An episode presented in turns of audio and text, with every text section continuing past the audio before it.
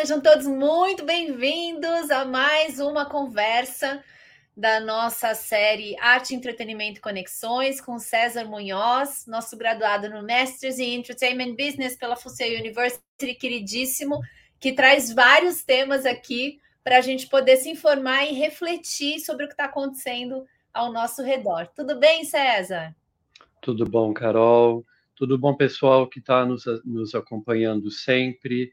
Uh, é sempre uma delícia a gente conversar sobre como arte e entretenimento mudam a vida da gente, como a gente muda a arte e entretenimento e como a gente depende um do outro, né? É, e hoje a gente vai falar de uma coisa que eu adoro, eu acho super divertido. É, nove dos meus dez é, programas de TV favoritos são game shows que são programas em que as pessoas vão lá e participam de atividades, de joguinhos, ganham prêmios, enfim, né? Uh, exemplo, é, Show do Milhão, Jeopardy, uh, Masterchef, né? Então, esses são alguns exemplos.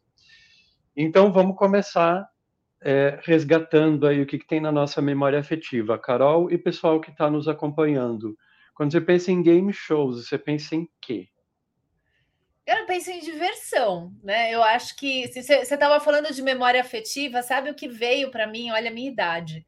Lembra aquele um programa que o Silvio Santos fazia, que as pessoas ficavam no microfone e tinham que adivinhar, não sei se era uma música ou o que que Qual é a música? É, sim, Era sim. isso? Qual é a música? Eles que, que ficar fazia uma fila e aí a pessoa falava e saía, falava e saía e tal que ó, é dos primórdios, né? Acho que deve ser dos anos 80 isso. Então, Mas ainda e, tem, né? Tem, então, é, às vezes a gente lembra só dos de agora, né? Mas olha como essa coisa do. Acho que tem uma coisa do, do voyeur, né, César? Porque é, é, as duas coisas que a gente vê, né? Quando a gente joga e quando a gente assiste o outro jogar. E eu acho que a gente se diverte jogando, mas a gente também se diverte assistindo os outros jogarem, né? É, que, tem, que é o que tem muito a ver aí dos, dos game shows, e, e eu acho que tem é, aqueles que são pura diversão, que são os que eu mais gosto, assim, são super divertidos, e tem aqueles que são mais psicológicos, né? Tipo, é, acho que Largados e Pelados não é, é tá mais para um reality show do que um game show, mas até tem lá, né? As é. tarefas, é um jogo no final para ver quem que. O no limite, né? Os no limite da vida, comendo olho de não sei quê e, fazendo aquelas provas que o povo se acaba. O próprio Big Brother, né, com os, os as brincadeiras que acontecem, os, os, games que acontecem, acho que o, o Big Brother tem game shows dentro do Big Brother, ele todo é um reality, né? E ele tem aqueles momentos de game shows que para mim são os mais divertidos, que é ver a galera correndo ali, se competindo, né? Brincando e tal. Eu, eu curto. Masterchef, adoro também. A gente quer ver as pessoas acertarem, quer ver as pessoas errarem, quer ver o que acontece, né? É, esse do Qual é a Música eu lembro bem, porque o, o Silvio Santos, aliás, é um dos, do, dos... O Silvio Santos e os seus é, apadrinhados, como o Gu, por exemplo, são, acho que são, é, são os maiores introdutores aí do game show no Brasil, né? A gente pensa em Passa, Passa ou Repassa, nossa. Nossa, quem não perdia as tardes de domingo assistindo Passa e Repassa, gente. Topa tudo por dinheiro, né? Nossa, esse Nossa. também é histórico, né? Topa tudo. Agora esse nome, Topa tudo por dinheiro. É, que é polêmico, né? Pois é. Então, Carol e pessoal que está nos acompanhando, você. Qual você acha que foi o primeiro game show ever da TV, pelo menos documentado, assim, né? Não, não, não tenho memória disso, não, César. Mas vamos chutar, vamos tentar. Assim, que tipo de coisa será que as pessoas faziam no primeiro game show que foi televisionado até hoje? 1938. Nossa, 38? Eu, eu imaginaria algum jogo de, de trivia, né? De perguntas e respostas sobre, sei lá, história, geografia, tipo Who Wants to Be a Millionaire, alguma coisa assim nessa linha. Chegou perto. Tem a ver com matéria de escola. Era Spelling Bee, que oh, é um jogo de soletrar. que vem da cultura de. Eh, nos Estados Unidos tem muito isso entre as escolas, competições de soletrar, né? Vamos soletrar a palavra mais complexa possível. Então, Spelling Bee foi o primeiro game show televisionado, né? Que a gente tem documentação. Uh, eu adoro jogar Spelling Bee, eu gosto dessas coisas, tipo palavra cruzada, é, que você tem que decifrar minúcias, né? Essa coisa de geek, assim, eu acho bem bacana. E trivia, né? Tem muito de trivia, então a gente tem show do milhão, né? Quem quer ser um milionário, uh, Porquinho Mialheiro, o Jeopardy também, né? Uh, e dança com os famosos também é muito bacana, né? Tem um que eu amo, não sei se você conhece, Carol, o pessoal também conhece, tem o Taskmasters. Já ouviu falar do Taskmaster, Carol? Não, novidade. Nossa, eu acho assim uma é, é difícil a gente pensar em ah, um programa inovador, porque é, né, é, tudo pode ser meio tido como inovador ou não. Mas o Taskmaster é assim, eles chamam, é, normalmente são comediantes é, ou pessoas que já são conhecidas no entretenimento por serem um pouco mais fora da casinha, assim, e daí eles colocam as pessoas para competir em tarefas absurdas, do tipo, a pessoa chega numa sala toda coberta de plástico, já sabe que vai acontecer alguma algum alguma sujeira, algum fudúncio ali, alguma coisa. Aí tem uma melancia em cima da mesa e a pessoa tem que comer a melancia sem encostar na melancia. E não tem faca, não tem nada. Então você abre um portal para o surrealismo, assim, né? Uh, então a, a, é, quebra a melancia com a cabeça, joga a melancia no chão, sai lambendo o chão, ah. uh, né? Outras coisas assim, tipo você está num jardim, aí você tem que é, você tem que atravessar o jardim com uma bandeja de copos cheios de água, sem derramar uma gota d'água e sem pisar na grama. Daí, atrás da pessoa tem um, um armário cheio de, de miscelânea, assim, né? De penduricalho, assim, de bugiganga. Daí tem é, tapete de yoga, tem caneca, tem, sei lá, luminária. Aí as pessoas, você começa a ver o que, que as pessoas fazem para conseguir completar uma prova dessas, né? Eu acho genial, super recomendo. Tem no YouTube, é um programa da BBC, tem em vários países também, vários outros países. É, acho muito, muito bacana. E tem os, os mais bizarros, né, Carol? Você falou do No Limite aí, né? E aí, qual foi a tua impressão quando você viu que eles estavam obrigando as pessoas a comerem olho de cabra no primeiro episódio do Limite Brasileiro? Eu acho que não é, eles não estão obrigando, né? A pessoa, não. São, né? a pessoa está lá porque ela quer. Eu não consigo nem ver. É... Mas eu acho que se a pessoa está lá porque quer e tem audiência que quer ver, vão ser felizes, né? Eu não, nem vou estar tá lá, nem vou ser audiência, porque eu não consigo. É, me dá um. É, é, não dá. Esses, e mesmo largados e pelados, né? Que, que o povo fica largado, pelado, ou num lugar de extremo frio, ou num lugar de extremo calor, é, a, a, a mercê ali de animais, né? Que tanto pode. É, às vezes dá muita é, dá, muita picada neles, que dá infecção, dá inflamação. Então, eles ficam sujeitos a serem alvos dos animais e eles também têm que matar para comer, né? Ou, ou, comer alguma planta que também pode dar algum problema. Então, esses daí também não. Assim, não não, não me encantam, eu acho que não precisa, né? Mas, de novo, tem audiência e tem doido para ir lá fazer, vão ser felizes lá fazendo. Eu acho que a lição daí, César, é que realmente o ser humano é uma coisa incrível. É. Tudo pode ser monetizado, porque ninguém faz esses programas de graça. E o interesse do ser humano uhum. beira o bizarro, né? Quando você vê que as, o que as pessoas curtem e tal. Então eu, eu sempre enxergo muito mais por esse lado assim de olha que interessante ter gente que gosta é. de assistir isso aqui, né? Com tantas. Para mim não faz muito sentido, mas eu acho é, até é, estatisticamente interessante a gente olhar a quantidade de, é, de viewers, né, de, de audiência que esses shows têm é, e comparar os temas, né? Eu acho muito acho incrível ter um canal tipo GNT que tem programa de culinária, gente, praticamente o dia inteiro e tem audiência o dia inteiro. Eu acho super legal. Eu sou audiência do GNT. E você tem agora outro dia eu estava vendo que de domingo agora, não sei se você já viu, é, não sei, talvez você não tenha visto. É, tem um programa de culinária que é Minha Mãe Cozinha Melhor que a Sua. E aí são pessoas famosas que levam as mães e trabalham em dupla com as mães, que às vezes quebra pau, mãe com, mãe com filha cozinhando no relógio, contando numa competição, e às vezes uma das duas não sabe cozinhar nada. E aí põe lá as duas duplinhas, elas têm que cozinhar, seguir as regras. Então, eu, eu acho interessante, assim, até são é, programas que dão um, um, insight, assim, né, na psique humana.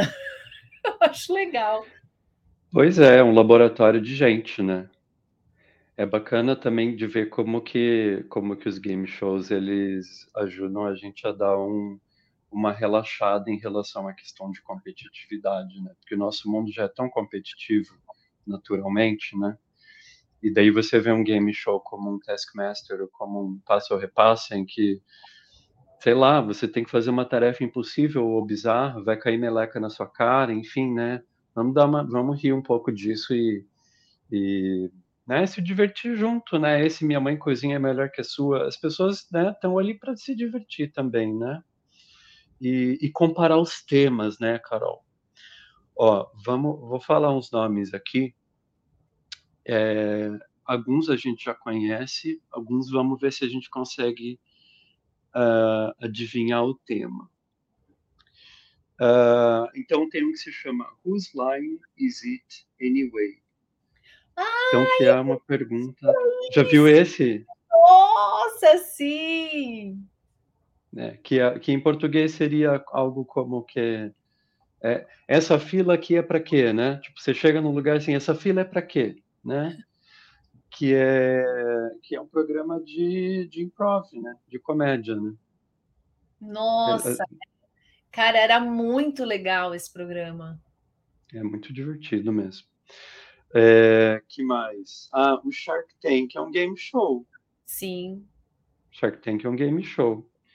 Que é o que? As pessoas vão lá com suas ideias de negócio, apresentam para investidores de verdade, né? e saem com um investimento ou não, né? Ah, um que eu amo é o Match Game, que é quem quer namorar comigo, né? Eu adoro aquele tipo de programa. Aí você gosta? Eu acho. Eu não consigo muito. Eu fico olhando aquilo e falando, gente, isso aí não vai durar nada. Pois é, né? E casamento, e... casamento às cegas agora, você está assistindo esses? Ah, esse, esse também. Esse me dá um embrulho no estômago. Porque você sabe que é uma coisa é muito efêmero, né? muito, né? É, tem uma câmera na tua frente, você vai casar às cegas, não é assim, né? E tem o The Bachelor, The Bachelorette também, que eu acho que seguem a mesma de férias com esse. Né? De férias com esse. É, eu gosto do Match Game porque acho que ele tem uma certa inocência, assim, né? Ele acho que é, é o que tem o menos compromisso, assim, né? É. O, o, o é, casamento às cegas, você já está o quê? Compartilhando conta bancária, né? Uma pessoa que você nunca viu na vida. O match game já é mais ovo. Né? As né? pessoas Faz uma pergunta. não se abrem para isso. RuPaul's Drag Race também. Ah, é legal. Nossa, os maquiagem também são incríveis, né? De eles recebem o tema na hora e tem que maquiar. Os de moda também. Tem de todos os temas, né? Tem. Todas as profissões têm um game show, né? Isso é muito legal, né? Você vê, é, ver como é que as pessoas estão inovando no seu, no seu ramo, né? É, tem o aprendiz, que, que nos Estados Unidos era o Donald Trump, e no Brasil era o Roberto Justus, né? Que você tinha pessoas... É, tinha as versões de celebridade, tinha as versões de, de de administradores, né? Que é bem bacana. É, que mais aqui que eu tenho? Ó, o, ah, tá chegando aí. Ui, esse me dá arrepio já. que está saindo, tá saindo o game show do, do Squid Game. Né? Conte mais, fale mais. Então, quem não, é, para quem não viu Squid Game, é aquela série é, de ficção é, que, na qual pessoas que estavam completamente quebradas, pessoas estavam endividadas, sem dinheiro, é, se é, iam para um bunker e tinham que fazer, é, jogar jogos infantis assim é, para conseguir uma, uma soma de dinheiro absurda, mas as pessoas morriam de maneiras terríveis assim, na série de ficção. Agora está sendo criado o, o reality show, o game show do Squid Game. Então eu não sei o que, que vai dar, né? Vai ser lançado aí esse ano. Já, já saiu nas notícias que é, os competidores é, já, já tem uma, uma série de processos aí contra a equipe contra a equipe de produção porque dizem que o jogo era desumano é, as condições do jogo eram desumanas e enfim sempre tem acusações de que o jogo é rigged né que o jogo é como que fala rigged mesmo Carol que o jogo é, é influenciado né que, ah. que, que, que o né um, é sim, né, Eu não estou surpreso, né? Como, Carol? Eu acho que sim, né? De alguma forma. Bom, sei lá, depende da organização. É que todos esses jogos eu, eu vejo muito assim, principalmente os que. É, deixa eu pensar aqui. Quando a gente fala de game show, se a gente pensa nos jogos que têm a ver com a edição, de alguma forma, eles eles são a, a imagem que passa para gente é uma imagem que passou pela lente de alguém, né? Pela, ah, sim. pela contação de história de alguém. Agora, se a regra, se, se a regra foi aplicada, a gente como é, telespectador, eu, uma coisa que, eu, que sempre fica na minha cabeça, que é muito ridículo, né? Mas fica. Sabe esses de culinária que tem o tempo e que no final eles sempre fazem a contagem regressiva? 10, 9, 8, só que na edição o povo tá correndo, né? Para é. tá rápido e tal. E depois você fala: não, não vai dar tempo, não vai dar tempo. E daí, na hora que conta um, já tá todo mundo assim e tá tudo pronto. Né? Aquela, aquele, aquele momento. Tá em dois, tá em dois, não montou o prato, tá em zero, já conseguiu, é, assim, né? Claro, é, e é essa ilusão, essa mágica da edição, né? É, e aí você se sente apoiador de um ou é, não apoiador de outro integrante por causa da edição, que é a coisa do Big Brother, né? Você não, não dá para saber na real quem cada um que está lá é, porque você tem uma visão ali limitada feita por uma edição de, né, de, um, de um grupo de profissionais. Então, eu, eu acho que sempre tem aí um, um pedacinho que não, né, não tem. É, é, é um é uma caixinha preta ali, né? A gente nunca vai saber exatamente, a não ser que a gente estivesse lá. E muito provavelmente, se a gente estivesse lá no mesmo jogo, eu ia ter uma visão, você ia ter outra também, né? Das nossas próprias interpretações, né?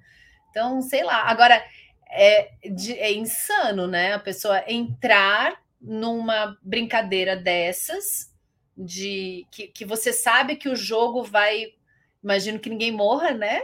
Por, simplesmente uma questão de legislação, mas que você sabe que você vai se arriscar provavelmente à beira de, né, ao limite de se machucar fisicamente, psicologicamente, o que for. Você assina e vai e depois é, você não concorda com, com aquilo que você se propôs a fazer. É muito doido, e de novo, é muito doido ter audiência. Vai ser interessante é. ver na hora que isso sair, porque é, é, é uma loucura, né? A, a, tendência que o ser humano tem de querer ver o outro ser humano em situações de extremo perrengue. Vamos ver, a história dirá, a história contará. A história dirá, é. É, o, o isso de. Eu, eu, eu, morro de vontade de ver um, o contrato que, o, que os participantes assinam para um show como esse, como o Big Brother, em que você tem estratégia, aliança, traição, jogo psicológico, um jogo psicológico que, que, que, que é overwhelming mesmo, né? Eu não estou surpreso que a gente já tem tido aí algumas, já faz algumas edições do Big Brother em que a gente vê as pessoas desistindo no meio mesmo sem muito drama, né? E que não Porque... era comum né? Não era, não, era um tabu, né? Era um tabu desistir no meio do Big Brother, né? Agora, graças a Deus que não é mais, né? Porque ninguém merece, né? Um, uh, ou melhor, ninguém é obrigado, né? Acho que é, é, é, bem o que você falou ali no começo, né? As pessoas é, entram nesse tipo de, de, de situação é, e não é obrigado. Agora, eu fico imaginando se um, se um programa como Naked and Afraid, por exemplo, que é o Largados e Pelados, né? Se lá no contrato não tem alguma coisa desse tipo que você se exime de responsabilidade pela sua morte. Eu acho que deve ter. César, eu acho que é justo. Né? Você está se colocando é. num programa desse, né? Você pode ser alérgico a algum animal que você nem sabe, que você não sabe onde você vai ser largado. É. Então, eu acho que deve ter. Tem que ver. Né? É, tem que ver se de repente assim alguma questão constitucional do país onde isso acontece não dá um overrule no contrato, mas o contrato deve ter, com certeza. O contrato deve ter, né? Por danos psicológicos, danos físicos e por morte, com certeza deve ter. Né? Mas eu queria ver como é que isso é fraseado, sabe? Porque você, imagina você está assinando um contrato ali, você pensa, né? Como, tipo, como porque o, o, fraseado do contrato ele é bonito, né? Ele é, ele é técnico, ele tem que ser técnico, técnico específico. É, e como é que você está lendo ali assim? Ah, entendi. Que deve ser I, também, I né? parece um contrato também de quem vai fazer algum conteúdo pornográfico, né? Que você se, que, que tem, ou aquela quando a mulherada fazia foto, agora já não está mais tão. É, mas antes, né, quando as famosas assinavam para posar para Playboy e tal, que dava aquele boom, tinha escrito no contrato o tanto que ia aparecer, o tipo de foto que ia ser feita, estava tudo combinado ali, né? Porque é, existia uma, uma demanda da revista, né? Não era só fazer a foto nua, você precisava mostrar ângulos e, e posições e, e, até uma atitude diferente, né? E tudo aquilo ali é. escrito é, é tem que ter estômago, né? Oh, é verdade. É, uma, é, numa linha um pouco mais leve, assim, nesse ponto, mas também que eu acho que devia ter esse tipo de cláusula no contrato, é as Olimpíadas do Faustão, né? Que hoje a gente tem uma versão mais extreme, que é o American Ninja Warrior, né? Que você... Nossa. Aqui Cara, é, é demais! Louco, né? Os caras são muito atletas, né, César? Que não é... Porque o do Faustão era aquele cotonetão na cara e tal, era na, na brincadeira, né? Agora, a esses do caras... Ah, a ponte do rio que cai. Era, era muito legal. Era muito divertido, mas era uma fanfarrice aquilo ali, né? Agora, o American Ninja, cara, os caras são atletas, tira o meu chapéu, porque aquilo ali é treinamento, condicionamento físico, assim. Agora, uma coisa que, assim, é, a gente aqui precisa falar, é, eu acho, como profissionais, né, dessa área de entretenimento, é que a gente está aqui lembrando dos jogos e como a gente assistiu, o que a gente gosta, o que a gente não. Mas, meu, que isso move de dinheiro, né, César? Se a gente olhar uhum. agora, por exemplo, o Luciano Huck no programa dele, ele tem o The Wall, é, e ele mesmo explicou, achei muito legal, que ele explicou que foi um jogo que ele trouxe dos Estados Unidos, não sei o quê. Então, todas essas patentes desses jogos, eles não acontecem por acaso, né? Tem profissionais que montam, isso vira um produto, isso é exportado. Se você quer repetir aqui, você. O Silvio Santos comprava muita coisa, né? A Globo compra, mesmo Dança dos Famosos. The Voice, é, o outro lá que tinha no SBT também, que era, que era de. Não me lembro agora, que era de música também. É, é, é uma fonte de faturamento, né? Assim, é, é quase que certa, é. né? Quando, quando um programa desses funciona e é exportado para o mundo todo, como o Big Brother, né? Olha o fenômeno que é. É. É, e, e é, uma, é uma geração de renda para todos os lados. Assim, se você pensar, por exemplo, no The Voice, no The Voice Kids ou no America's Got Talent, uma coisa assim, é, no, você tem a ideia tem um preço, a execução da ideia tem um preço, é, e nos contratos dos participantes também, é, ele, o, os jurados é, recebem durante um tempo uma parcela de tudo aquilo que o artista ganhar durante, sei lá, 15 anos, né? 20 anos, ou às vezes até perpétuo, né? Tem cláusulas perpétuas, assim, né? Não sabia então, do jurado? É, os jurados e a equipe de produção. Porque, por exemplo, você pensa no Simon Cowell, né? Você é um artista, Simon Cowell, podemos ter a opinião que a gente é, quiser dele, né? Ele não tá nem aí, mas é, é ele tem aquela personalidade super é, polêmica, mas ele é um cara que ele tem dedo para saber o que funciona ou não, né? Ele já lançou muitos grupos e artistas é, que são hoje super bem sucedidos.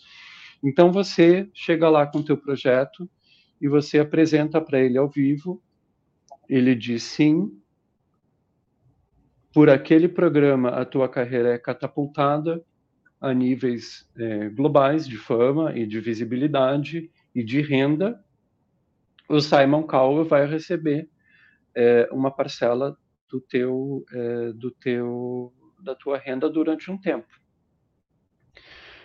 E cada, show, cada game show tem um, cada game show desses tem uma tem um nível de percentagem e tem também um, um, tempo de limite. Tem alguns que esgotam em 5, 15 anos, tem alguns que são vitalícios, né?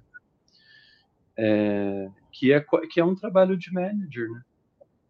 É um trabalho de manager, é um trabalho de, de, de contato, é um trabalho é, que eu não acho eu não acho injusto. Claro que existem situações extremas, mas eu acho que faz todo sentido porque você está ali, é, você está ali é, trabalhando, né? Simon Cowell está trabalhando um programa desse. Né? Não sei, o que, que você acha, Carol? Eu não sabia dessa cláusula. É, eu também não sei, assim, pensando no The Voice especificamente, né? É, eu, não, eu acho que depende. Primeiro, se está no contrato e você assinou, tem que ser executado, né? Então, é, temos que aprender a ler contrato com a devida atenção. É, eu vi alguns artigos, eu vi alguns depoimentos de participantes do The Voice, que obviamente foram eliminados, né? Estavam, então pode ter rolado um ressentimento, alguma coisa assim, mas eu vi é, testemunhos de participantes dizendo que, na verdade, eles não tiveram interação nenhuma com os jurados que é, era toda a equipe de produção que, que preparava, que dizia a música que ia ser tocada, e o jurado uhum. entrava numa call com todos os participantes por tipo 15, 20 minutos, e com, com a equipe toda deles, né, com todos os cantores que eles tinham selecionado, e aquela era a participação do era, era o input do jurado, que não tinha essa todo esse, esse treinamento e essa conexão que no programa parece que tem, né? Que o jurado praticamente não sabe o nome de ninguém e não acompanha a evolução musical e não dá insight, é a equipe de produção que faz isso. Então, assim, Mas num será contexto que não era assim, na fase de triagem, Carol? Será que não era numa fase de triagem isso? Porque lá na hora. Eu, pelo que eu ouvi, não era. É, o que é, mas também o que eu ouvi foram testemunhos de participantes do The Voice na, durante ali um período de pandemia ainda. Então também ah, tá. tinha a, a coisa né, da restrição do pessoal e tal. É, então não sei dizer. Entendi. É, e, e, não sei também, uma, uma pulguinha que ficou assim atrás da minha orelha foi: será que. Porque o Michel Teló constantemente é ele que ganha, né? E aí eu fiquei pensando, poxa, será que ele ganha porque ele entrega esse a mais, assim? Será que, que ele é o que realmente participa? E... Porque eu vejo, assim, eu, inclusive, eu não, como eu não sabia dessa cláusula, na minha cabeça o que estava ali para o jurado era é, a, a, exposição né, da marca, conexão, você ser visto como um mentor e tal. Não estava pensando num ganho é, num, num, ganho financeiro para isso, nem cachê, nem nada, né? É, é, realmente, como, como eles muitas vezes não ganham cachê para ir para nenhum programa de TV, eles vão pela exposição, pela parceria, por entender que é, a, a, a, o relacionamento com aquele canal é um canal importante, que vai alavancar a carreira, para ficar em bons termos com os apresentadores e tal, e realmente por questão de networking. Então, eu imaginei que fosse isso, não imaginei que tivesse ligado a um. A, a realmente um rateio financeiro de retorno, até porque também não sei que retorno, né? Acho que tem participantes que estão ali que conseguem se virar e realmente é, seguir uma carreira, mas a grande maioria deles a gente não ouve. Talvez é, tenham uma atuação, porque são de uma cidade pequena, de um estado pequeno e tal, e tem, ganham uma certa relevância naquela localidade, mas não explodem, né? Não viram Tiaguinhos Sim. por aí que ficam né, conhecidos. É, não, é, então não eu... viram uma Kelly Clarkson, assim, um Adam Lambert, né? Que, que é, hoje canta com é. Queen, né, por exemplo. É, não sei, por, por conta desse, desse, dessas informações assim, que de novo não sei se são 100% também assertivas e tal, fiquei meio chocada aqui, mas eu acho que o que está no contrato é o que tem que ser respeitado, né? E a gente, no geral, lê muito mal o contrato, eu acho.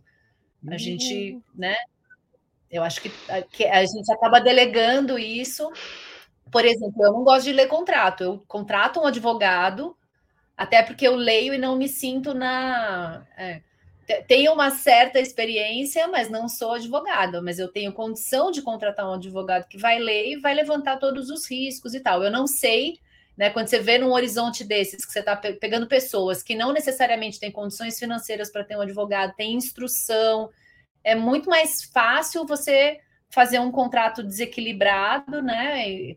Pensando nos dois lados, e a pessoa assinar porque vê como a, a chave de entrada né, de, de melhoria de carreira e tal. Então, eu, eu, eu acho que de novo, né? Nós estamos falando aqui de uma coisa que a gente assiste, que é super legal, mas é um negócio. A gente precisa desenvolver essa visão do negócio. É um negócio que vai gerar faturamento, é um negócio que vai ativar marcas, é um negócio que vai mexer com quem você é. E, e a gente ainda mais, né? Essa energia que a gente tem latina, né? De, de querer fazer e tal, às vezes a gente acaba se esquecendo da importância daquilo que está escrito no papel que a gente assinou. É. É, fica a dica então para artistas que forem participar de game shows, leia o contrato, a história da, a história da arte é, é, repleta de exemplos aí de artistas que assinaram coisas ou sem ler ou sem pensar e depois ficaram um bom tempo tentando se desvencilhar de uma coisa que era que era muito que, que era muito pouco vantajosa, né? É, isso é, é muito muito comum mesmo. Um, então, esse foi o nosso papo sobre game, show, sobre game shows. Semana que vem a gente vai falar sobre a Barbie, que começou ah. como uma coisa de plástico e agora é um movimento mundial. Tem um filme chegando aí. É, a gente vai falar sobre como a, Barbie é um, né, mudou a vida das pessoas e como as pessoas também mudaram a vida da Barbie. Barbie, então, semana que vem. Obrigada, César. Nos vemos em breve, pessoal. Valeu, beijo.